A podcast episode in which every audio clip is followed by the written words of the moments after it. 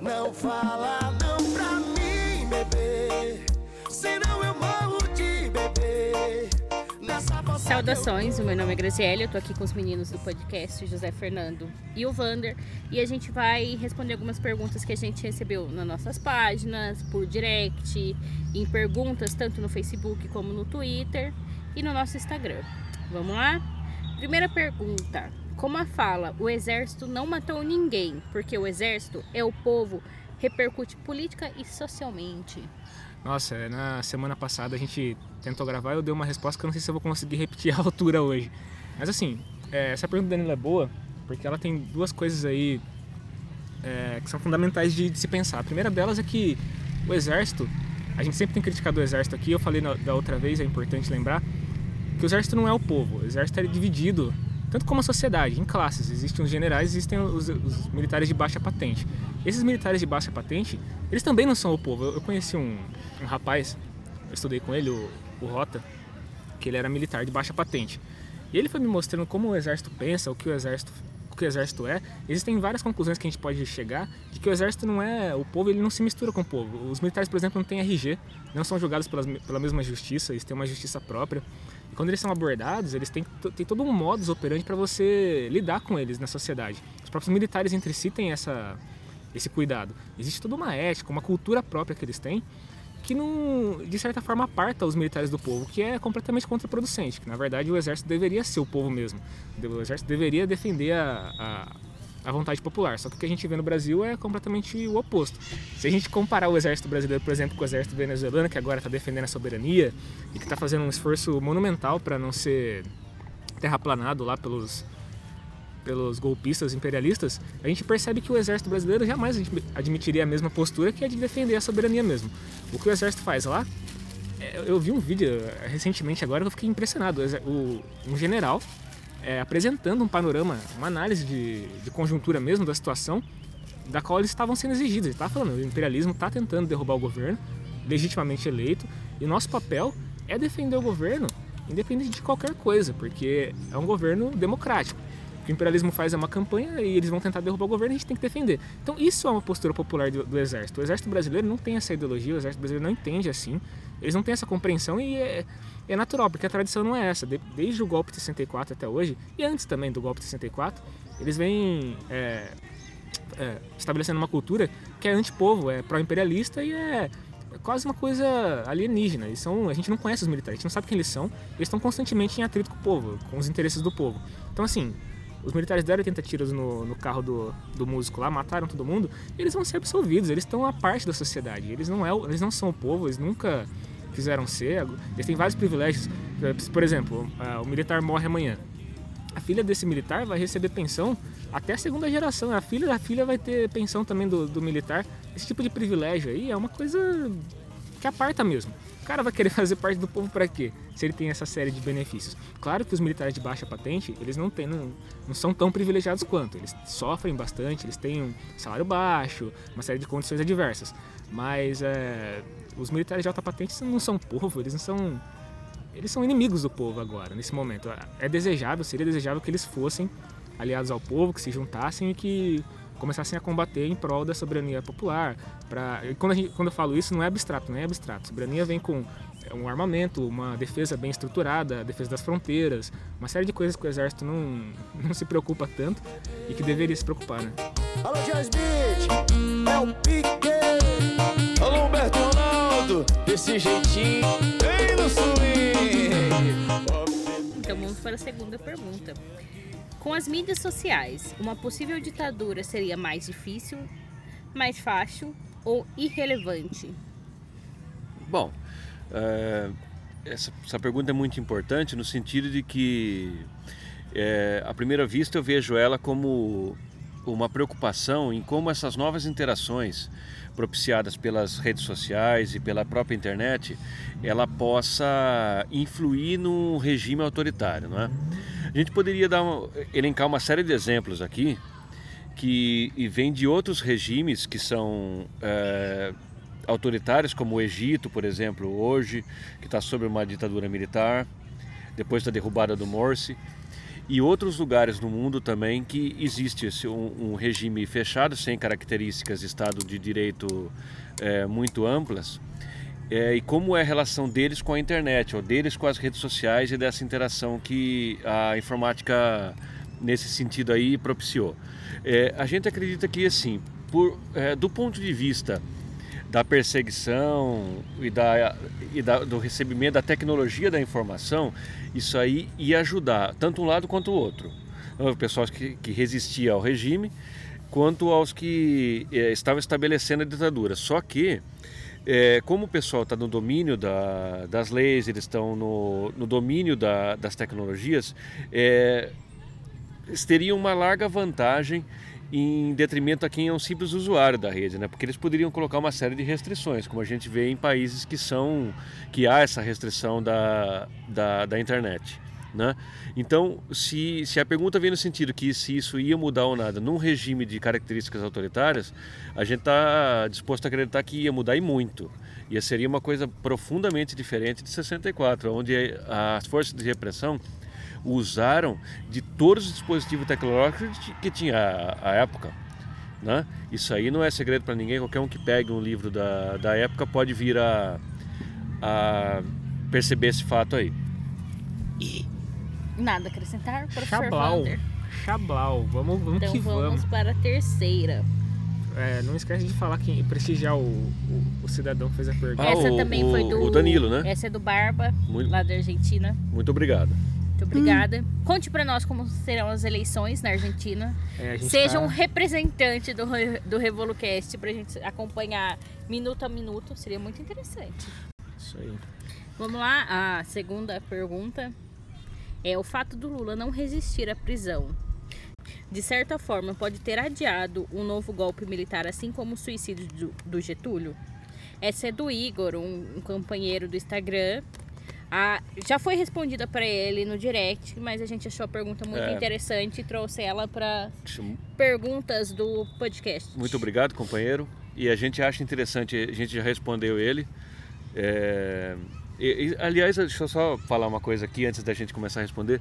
A gente agradece as perguntas recebidas e tudo mais. E a gente, é, às vezes, a gente deixa um pouco é, a desejar no sentido de responder as coisas na, é, quando elas são feitas. Às vezes a gente vê perguntas que foram feitas já faz alguns algumas semanas e a gente não responde é que a, é, a gente é, a gente é uma equipe muito pequena é, a gente não tem é, muitos recursos então é, en- entendam isso A mídia está sem celular, gente, então, então desculpe o é, tem, tem uma série de problemas aí então assim só que todos vão ser respondidos na, na medida que a gente puder É verdade.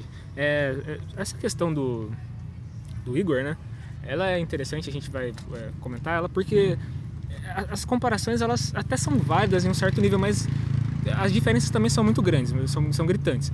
O que o Lula fez de ter se integrado, de entregar, entregado, demônio, a gente compreende é, como coerente diante da- da- das posturas do Lula. É, o Lula sempre foi um, um político conciliador, ele entende que não que é melhor a, conciliação ao conflito, a- mas a gente entende o, o oposto. A gente acha que o Lula deveria ter resistido sim, é, ter se entregado num, num certo ponto, adiou talvez uma, uma, uma resposta maior da burguesia em relação ao movimento golpista que eles têm feito há, há tanto tempo. Mas assim, o golpe ele é uma marcha. Às vezes a gente se esquece disso. Não é um evento apenas. São uma série de eventos. Tudo que o Temer fez é, depois do, do golpe de 2016 está repercutindo agora. A gente vê que a, a, a série de, de, de reformas que o Bolsonaro quer fazer é uma continuação do que o Temer começou. aprofundamento Um aprofundamento, exatamente. Então, assim, a gente entende que eh, o golpe militar é uma decisão muito complexa, os militares têm noção disso, têm noção de que que é impopular. É impopular, a, a população acabou de, de, de vencer um golpe militar. Os anos 80 foram, foram faz, ontem. faz nada de tempo Exatamente. Então a memória está muito fresca. Então eles entendem que os militares em geral entendem que é melhor exercer o poder de forma é, chama soft, soft power, né? Que é através da influência. E eles tomam a medida de dar golpe militar quando a situação realmente é crítica, quando eles veem que saiu totalmente do controle saiu do controle, a, a população está sublevada, eles querem é, uma medida grave para poder para poder ah, arrefecer a, a situação. Mas assim, não, não achamos que adiou nenhum golpe militar, mas assim, o golpe militar está dado agora, de forma É. bastante é, é bastante evidente, né? Mas o pessoal não, às vezes acaba não percebendo que os militares estão aí nos ministérios, eles estão dominando vários setores da, da burocracia no momento e se não se tivesse sido diferente, eles estariam pressionando da mesma forma para, se fosse o Haddad, por exemplo, a ser eleito, é, pressionando para que houvesse a vontade deles fosse feita de uma forma ou de outra. Poderia chegar a um limite em que a população estivesse na rua e tudo mais e eles achassem que valeria a pena dar o golpe militar. Mas isso é tudo muito especulativo. O que a gente tem de concreto é que os militares exercem poder sim, é, exerceram na época da Dilma, exerceram na época do golpe, do golpe de 2016 parlamentar, né?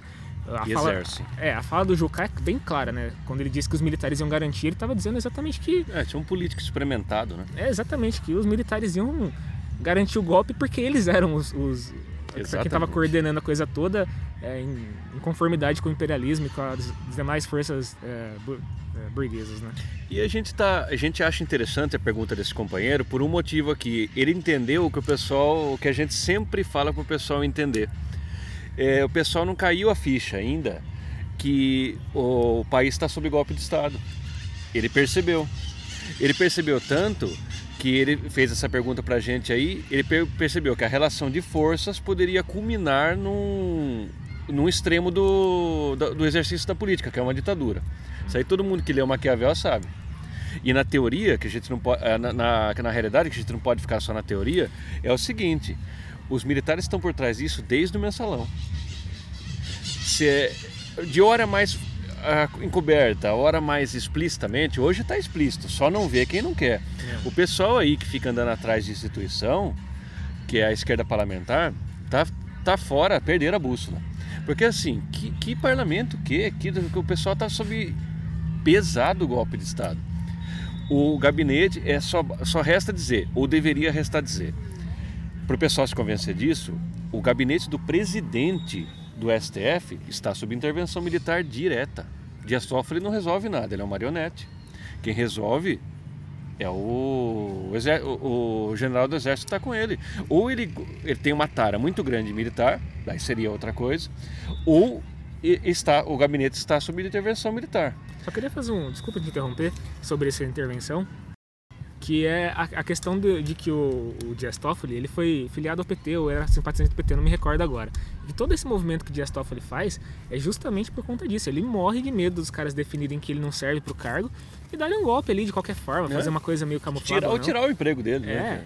Então ele tem que ter essas demonstrações de fidelidade aí, bastante é, sub- submissas para poder garantir a própria existência dele ali no cargo. né?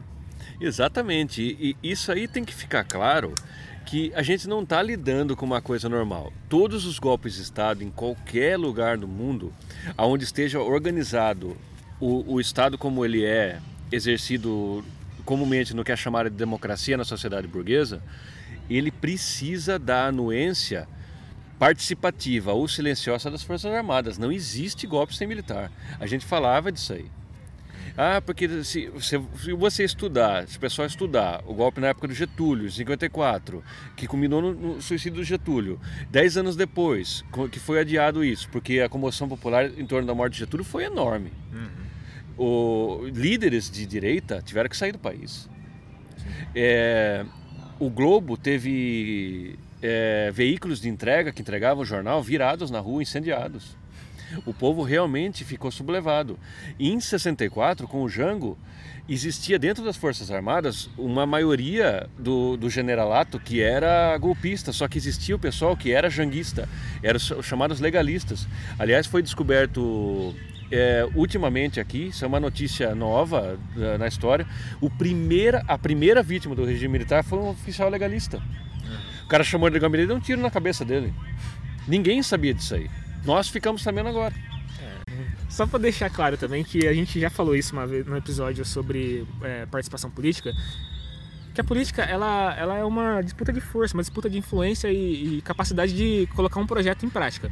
Então assim, aonde existe poder, seja nas forças armadas, na mídia, nunca vai haver neutralidade. O pessoal se ilude muito, fala que ah, os policiais são neutros, ah, os militares são neutros.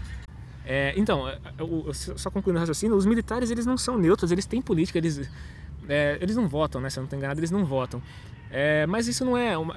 Para exercer a política não existe só o voto. A gente no episódio deixou isso bem claro. É, não, que... a não ser os, os craqueiros da, da eleição, ninguém acha que a política é só o voto. Né? Não, não. E a, e a força que a gente defende que seja predominante, que seja prioritária, que seja preponderante, é a força popular. Então é por isso que quando a gente fala em democracia e ditadura do proletariado, a gente está falando de uma democracia real, que é o povo exercendo a sua, a sua força política através de instituições populares. O exército não é popular, é, complementando a, a pergunta do, do, Danilo.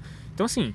O não, Igor, Igor, né? Do Igor. É, mas é, tem relação com a pergunta ah, sim, do Danilo é. Barba também, que é. falou sobre o, os militares não serem é, serem parte da população. Eles ah, são sim, sim. seres humanos, claro, são é, pessoas, mas eles são pessoas políticas também. Eles exercem a política como eles podem. Já é, que eles têm as forças das armas, eles vão exercer assim. Né? Eles não são civis, né? É, eles, eles não são civis. Eles, eles, já se entendem como outro. Quando ele ganha a patente, ele já se entende como mesmo um, um soldado raso. É, exatamente. Uh, eu acredito que é isso. Vamos lá, então eu vou pular para outra pergunta que continua nesse assunto e eu vou acrescentar um pouco, porque os últimos acontecimentos pedem um, que acrescente um pouco nessa questão. O, o que a demissão do professor que criticou o presidente em aula e falou que os alunos podiam criticar, é, debater com ele a partir do momento que tivessem argumento fala sobre o, cada vez mais o, a, a nossa liberdade de expressão está ali cerceada e agora o presidente pediu para os alunos filmarem e marcarem ele nos vídeos para ele acompanhar o que está acontecendo em sala de aula, o corte da filosofia e da sociologia, a, o, a, o próprio exército na Federal da Bahia, o que, que, isso tem a dizer sobre a liberdade de quem exerce a profissão que nós três então, aqui uh, temos. Veja, é nós acreditamos que esses fatos, embora eles são muito ruins, eles soem é, absurdos como eles são, eles são naturais. A gente acredita que é natural ao governo que está aí. Um governo que não é de extrema direita, como é o do, do Bolsonaro, com tendências claríssimas fascistas, é, esse governo ele não consegue se sustentar como um governo se sustentaria se ele fosse por exemplo, um pouco mais é, de centro. democrático. É, por exemplo, os problemas que isso cria, você vai tendo que ir então preenchendo essas lacunas. Por exemplo, é, o governo fala lá uma bobagem a respeito da ciência. Você precisa então fazer o quê? Aquilo repercute enorme. A moral do governo se abala. Então você precisa do quê? Você vai mudar a sua postura? Eles não mudam a postura. Eles vão o quê? Cercear a informação. Então não se, não se fala mais daquilo. E assim vai. É, profissionais que estão em áreas que são como de professores, professores universitários, secundaristas, é, artistas, músicos, essa parte da que compõe a sociedade, eles sofrem uma censura maior porque a voz deles chega em centenas de milhares de pessoas, milhões de pessoas, né? É, e é dito até pelo pessoal da escola sem partido, tá certo? Que é aquele projeto ridículo. É dito que o, o, o professor ele tem uma certa audiência do, dos alunos. Então aqui você vai é, formar. Só que diferente deles a gente não acredita em doutrinação. A gente acredita em informação. A pessoa dá a conhecer, a pessoa tira lá suas conclusões e ela vai adotar uma postura mais razoável, que realmente postura mais razoável não é de extrema direita. E, e, também a gente tem que pensar de, por que, que a escola deveria ser sem partido? Por que, que as pessoas não deveriam se posicionar? Essa é, uma, é um tipo de. O pessoal tem nominado isso como ultrapolítica, que é a política que não. que faz. é quase uma administração. É, uhum. Você tira o fator de disputa, tira o fator, o fator crítico e você estabelece que a, a política pública tem que ser exercida de forma crítica e sem é só uma questão de negócios, é quase como se fosse o, o capitalismo da, das relações públicas. Isso é ridículo, das relações sociais, eu quero dizer. E não existe isso daí. A educação ela serve para formar pessoas críticas, sim. A filosofia, a sociologia, a história são matérias que contribuem muito para isso e por isso que elas são primeiramente atacadas em qualquer é, regime do tipo que o Bolsonaro quer impor aqui, que é um regime sem crítica mesmo. Se qualquer pessoa para para analisar o que está acontecendo, ela imediatamente se põe contra o que está acontecendo. Uhum. Então é, é do interesse, é, é, do interesse muito deles ruim não deixar que isso aconteça. Então a censura e, a, e, a, o, cerceamento, e o cerceamento da informação ele existe para isso. O governo Bolsonaro, obviamente, vai sempre lutar é. contra sociologia e filosofia. Porque é ridículo. Sim. É... Você tem ministros que são que têm uma inteligência muito curta. O próprio é, presidente, a, a, o conhecimento dele é lamentável. Mas assim, a gente não está fazendo uma crítica ao Bolsonaro pelo que ele é, pelo tanto quanto ele sabe de, o, da, da, da cultura geral. O que a gente diz é que não há sustentação. é, Aquilo ali não é uma coisa racional. A extrema-direita é irracional. Quando solta elas do- do- dos canis onde eles ficam presos, é isso aí que dá. E assim, se esse povo conseguir pôr as mãos aonde eles querem pôr, eles vão transformar o país um país atrasado, preconceituoso, violentíssimo, onde os- as pessoas não têm oportunidade nenhuma e as oportunidades que aparecem, por exemplo, aqueles empregos sem direito nenhum, que, ele é, que é o sonho do governo, é o sonho dele, do você Paulo é Guedes. o próprio empreendedor, como você dirigir para Uber e para o iFood? Também, só que assim, o, o que eles gostam é que você que o, os direitos trabalhistas, as organizações do- do- dos trabalhadores não tenham qualquer voz para que o capitalista ele já tem o poder da classe operária isso aí de uma forma histórica e prática. É, a, classe operária é propriedade da burguesia, porque ela está na mão da burguesia. Enquanto não tiver consciente. né? É. E o que eles querem é que esse pessoal tenha mais poder de mando. Por exemplo, quando você é, destrói a CLT, você deixa essa gente fazer o que quer. O cara pode chegar e falar assim: Eu te dou um emprego. Como estão fazendo com os professores hoje, a gente podia até citar isso. É. Chama o cara fala assim: Ó, eu te contrato, você é, abre uma MEI, né, que é um microempreendedor individual. É, você paga lá uma taxa para o governo, você seria uma empresinha, assim, você é uma empresa individual.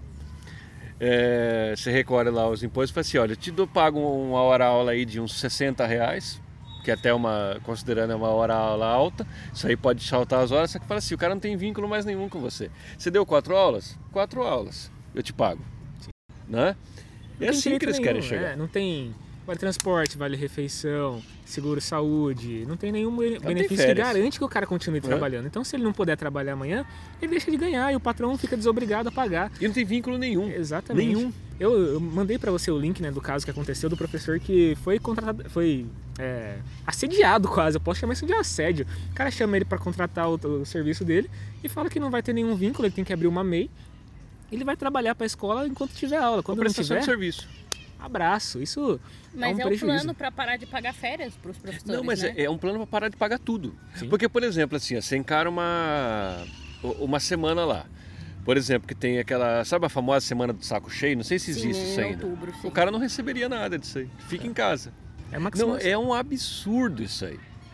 E, e o, o, o ponto dessa gente é chegar a isso. Quem que vai ter uma informação e não vai querer chegar nesse negócio? Viu? O pessoal é combativo. Eles estão transformando a educação numa mercadoria, é um desejo antigo deles. Porque Exatamente. a educação como arma de crítica, como fonte de conhecimento, ela nunca foi interessante.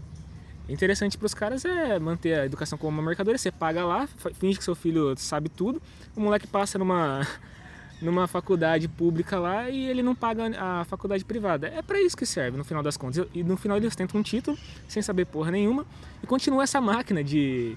Porque o status quo não é mantido à toa. Às vezes o pessoal pensa, ah, por que nunca teve uma revolução? Por que as pessoas nunca derrubaram é, o capitalismo? Na verdade, já houveram várias tentativas, porque quanto mais consciente o pessoal fica do que está acontecendo, maiores são as tentativas. Então, ocorre uma crise no capitalismo, como está ocorrendo agora, e os ânimos se acirram, a disputa aumenta. E as medidas que são feitas para manter a coisa como está, a coesão social, são essas, são medidas de, de liquidar qualquer crítica, qualquer conhecimento que faça que a coisa mova, que a coisa anda. Ande, né? O capitalismo já está vencido há muito tempo, é uma bosta, todo mundo já sabe disso. Só que eh, os mecanismos de manter o capitalismo ativo também são bastante fortes, bastante complexos, e a gente está tentando num esforço aqui de. Quer dizer, o Marx já fez isso muito melhor do que nós, mas a gente Exatamente. está fazendo aqui um esforço de divulgar as- né? as soluções, né? Claro. Aliás, é, é, falando nisso, na, na teoria que se, que se apropriar da- das massas se transforma numa poderosa arma, é, esperem para os próximos episódios, vão tratar de um texto proposto pelo Vander, né? um texto canônico aí da Rosa Luxemburgo, Acumulação de Capital.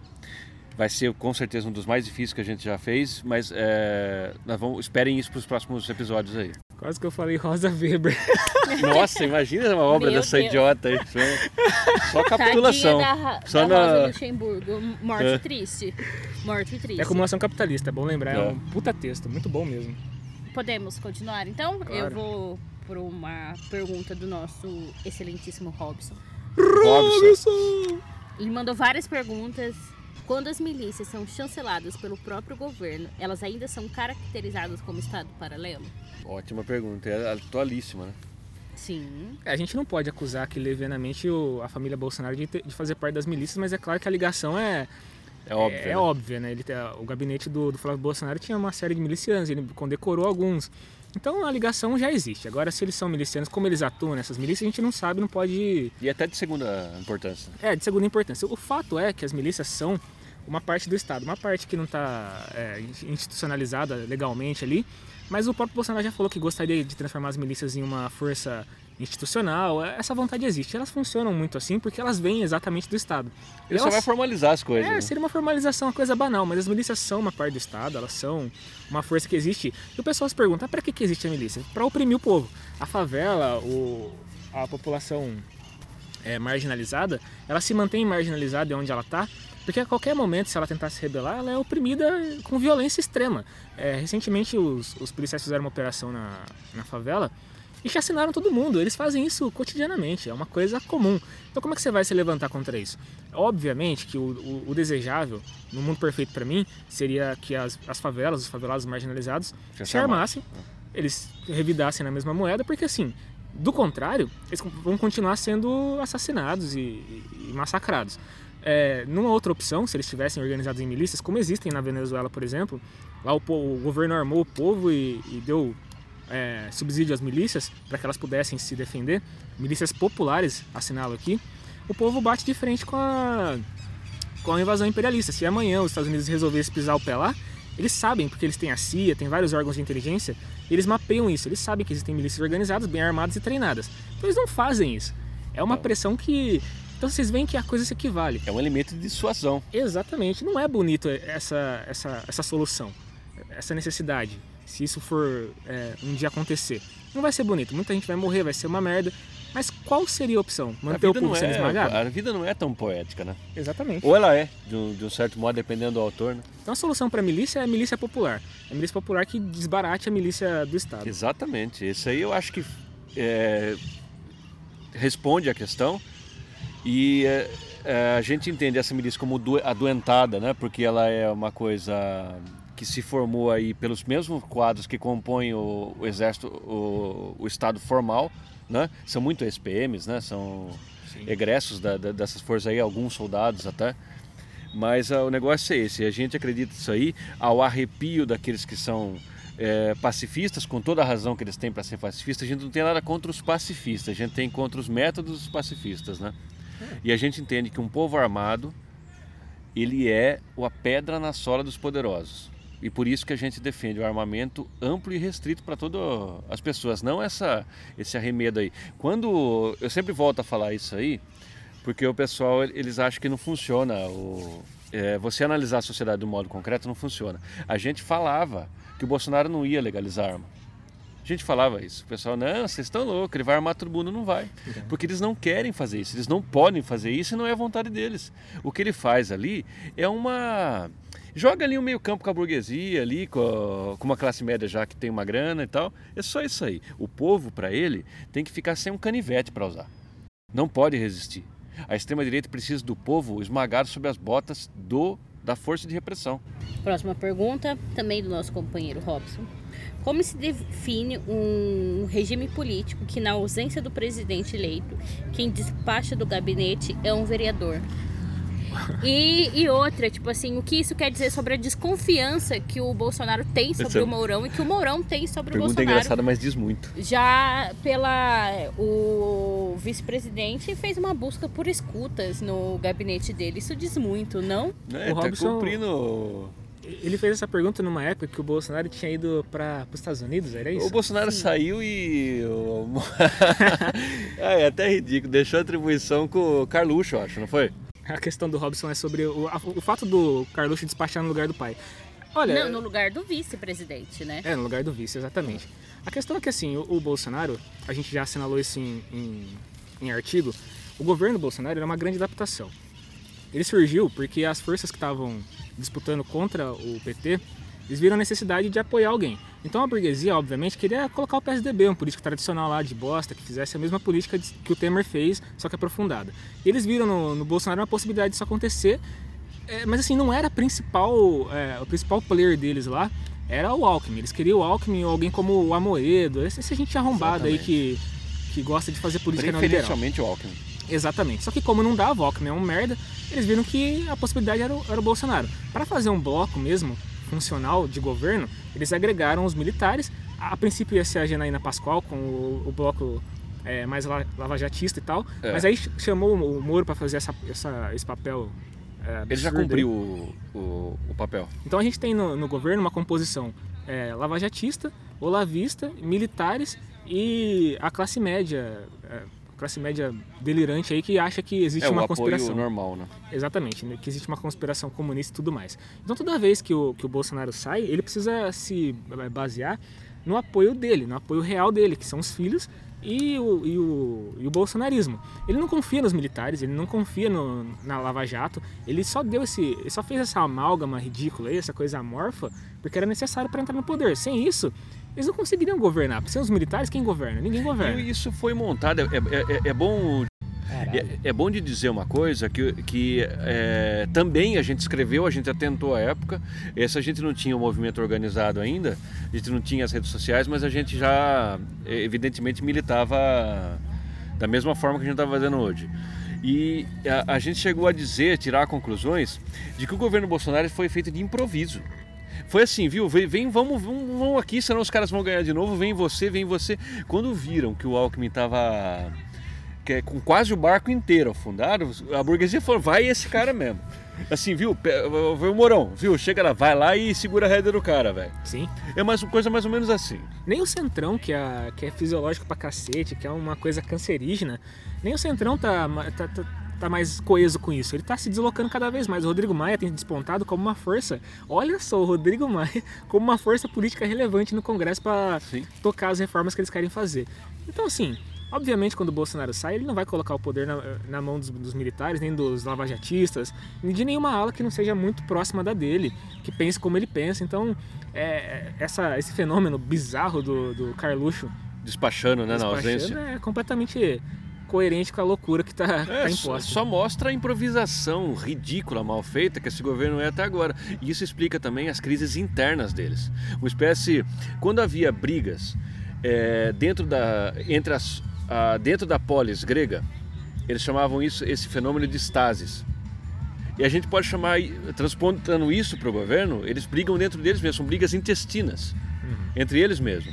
O que vai resultar disso, a gente não sabe se é, é favorável ou não. Só que o momento da crise é favorável. Por isso que é o momento de a gente levantar a bandeira pela liberdade do Lula e levar as pessoas às ruas para que esse governo ele não consiga sair dessa crise que eles estão. Porque se eles conseguirem sair dessa crise, para bem ou para mal, a gente vai perder. É aquela velha frase maravilhosa que o Dima falou e que eu pontuei no meu, no meu artigo recente, Muito que bom. independente de quem perder ou ganhar, ninguém vai perder ou ganhar, vai todo mundo perder. Aí todo mundo tirou sarro, mas é o que está acontecendo. Pô, a mulher é visionária, vai tomar no cu, ela já sabia já. E de uma força que eu acho que É. ninguém conseguiria passar pelo que ela passou naquele um ano e meio de ser avacalhada, de ser é, xingada como mulher e não como Um, política. um milhão de vezes de vaca lá, né? E não soltar uma lágrima pra esses filhos da puta. Dilma, você é sensacional. Eu Dilma é- admiro. Você é uma força de mulher que todas as mulheres que estão lutando hoje da esquerda tinham que apoiar, porque você é sensacional. Deixo aqui os meus parabéns pela mulher sensacional que você é, desde nova, né? Mais uma pergunta? Sim. Vamos lá. Um perfil não tinha nome, gente, era meio anônimo, então vamos lá. Da queda de popularidade do, do Moro e os boatos dessa semana dele e da Damares. Damares Louca Alves quererem deixar o governo. Bom, é, então o, o raciocínio da- sobre a pergunta da popularidade do governo, ela é, ela é direto e reto. O governo vai cair de popularidade sempre porque é uma bosta de governo. Ele nunca vai fazer nada popular, nada que seja minimamente sustentável. E a figura do Moro, ela apareceu na- no governo Bolsonaro para dar legitimidade, uma legitimidade que foi conferida à Operação Lava Jato. É, essa semana passada, ou retrasada, não me recordo agora, o Padilha falou que ele se equivocou em relação ao Moro porque ele pensava que o Moro era partidário. Ah, o diretor? É, É, falou- é o Rubinho Barrichello da, da análise política, né? O cara é um idiota. Tava claro que o Moro era bolsonarista. Parece que o Dinho Ouro Preto falou isso aí também, né? Ele chegou à conclusão que de repente seria isso aí. É, bom, so- sobre o, o Padilha, então, o fato dele ter reconhecido agora que o, que o, que o Moro. Moro não é apartidário, que o Moro é bolsonarista e tudo mais, só reacende o fato de que a análise política ela tem que ser o, o alicerce de qualquer postura que a gente toma, política que a gente assuma. Porque uma análise torta leva a conclusões tortas. A análise do, do Padilha fez com que ele endossasse aquela bosta daquele documentário chamado Mecanismo. Agora Nossa, vai sair uma aquele segunda... da Netflix, né? É. Vai sair uma segunda tempo. Vai sair uma segunda temporada agora do mecanismo. Eu não sei se o Padilha vai conseguir corrigir a bosta que ele fez de propagar a ideia de que o, a Lava Jato foi uma coisa positiva pro Brasil. Nunca foi, nunca vai ser. Não. Porque é uma coisa de fora, foi financiada com dinheiro é, dos Estados Unidos. Se um dia o Padilha descobrir isso, eu acho que ele vai fazer eu acho que umas, umas 12 temporadas de mecanismo para explicar isso daí. Exatamente. Tem que, é, tem que ter uma só para explicar a Fundação Lava Jato, né? aquela tentativa absurda de dar um poder é, de controle de milhões de dólares, tá certo? Para uma organização que, que, é, que, que tem pretensões claras de tomar o poder no país. Viu? Esse povo não gosta do Bolsonaro. Eles estão eles surfando numa onda que era o anti-esquerda, o anti-PT e também nessa coisa do, do, do, conservadorismo. E o certo apoio que tem em todos os países a, a famosa e desgastada luta contra a corrupção, eles estão surfando nessa onda aí. Mas ainda bem que eles estão sendo desmascarados a cada novo fato. Então, para a gente encerrar aqui, eu vou deixar um agradecimento à audiência de vocês. Eu acho muito bom ter é, pessoas que estão escutando, que estão tentando se elucidar, ao entender o que fazer nesse momento que a gente entende que é tão complicado. Né? A gente quer ser aí, é, sem pretensões nenhuma, a gente quer ser mais uma, uma via de orientação aí, e, e é isso que a gente quer. Pelo governo operário e pelo comunismo. Liberdade para Lula, fora Bolsonaro. Não fala não pra mim, bebê, senão eu morro de bebê. Nessa força que eu tô não dá, é só você pra me salvar. Não fala não pra mim, bebê, senão eu morro de bebê. Fala que vem falando que o, o governo é improvisado e o Moro ele vem para dar alguma, algum verniz de, de legitimidade ao governo. Eu adoro essa música, mas. Caralho, tinha que ser agora. Pra mim, bebê. O que, que isso é? Senão não paro de beber. Gustavo Lima, não é? Não, é Humberto Sei lá o que que é. A gente tá mais eh, vendo qual é a playlist, manda lá. Bom, é sobre o Moro. pra mim, bebê.